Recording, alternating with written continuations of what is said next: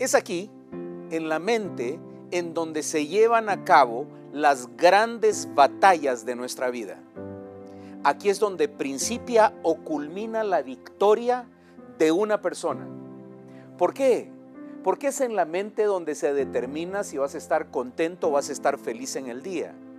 Es aquí donde anticipadamente vamos a saber qué va a ocurrir contigo en el momento en que hables con alguien o en el momento en que decidas algo. Es en la mente. Las batallas de la mente son batallas muy difíciles. Son las batallas de la mente las cuales deberíamos de enfrentarlas con sabiduría con prontitud y con entendimiento. Esas batallas de la mente deberíamos de ponérselas al pie de la cruz a Jesús para que Él nos ayudara a enfrentar esas batallas internas que tenemos muchas veces en nuestros pensamientos.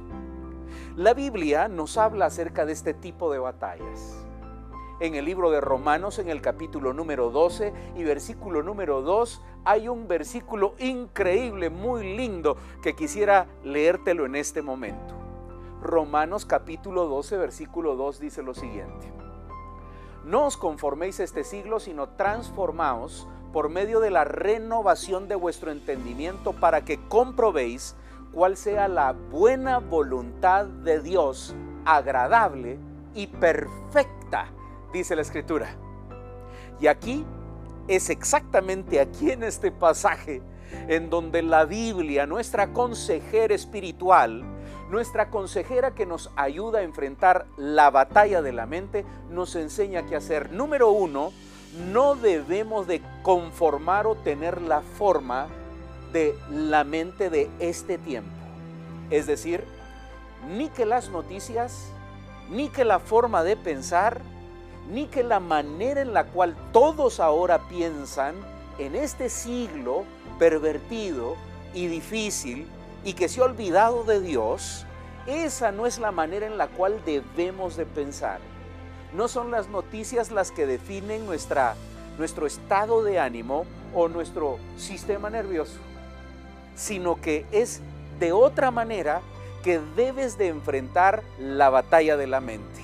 Es transformando tu entendimiento, dice Romanos capítulo 2, sino transformaos por medio de la renovación de vuestro entendimiento, es decir, trabajar para hacer nueva la manera de pensar, trabajar, es decir, esculpir, hacer un esfuerzo, ¿por medio de qué? De la palabra. La palabra, la palabra, la palabra que la palabra de Dios esté trabajando en tu entendimiento. Leer la Biblia, leer las cartas de Pablo, leer los evangelios, leer el libro de los salmos, leer el libro de proverbios, leer los primeros cinco libros de, de la Biblia escritos por Moisés, todo ello te ayudará a estar mejor allá dentro en tu mente. Las batallas de la mente se enfrentan con la espada del Espíritu, que es la palabra de Dios, según el Nuevo Testamento. Es la espada del Espíritu, la palabra de Dios que te ayuda a ti a enfrentar esa batalla difícil de la mente. Dice la escritura, nunca se apartará de tu boca este libro de la ley, sino que de día y de noche meditarás en él y harás conforme a todo lo que en él está escrito para que todo lo que hagas te salga bien y te vaya bien. Pero es la palabra la que debe de trabajar en nosotros. Ella es la que usa el martillo y el cincel espiritual para que nuestra forma de pensar se moldee de acuerdo a la voluntad de Dios agradable y perfecta. Por eso es que la escritura dice que cuando ya nos transformamos, nuestra mente está transformada y entendemos la voluntad de Dios.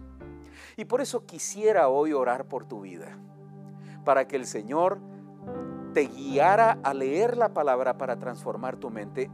Ora conmigo, Padre, en el nombre de Jesús.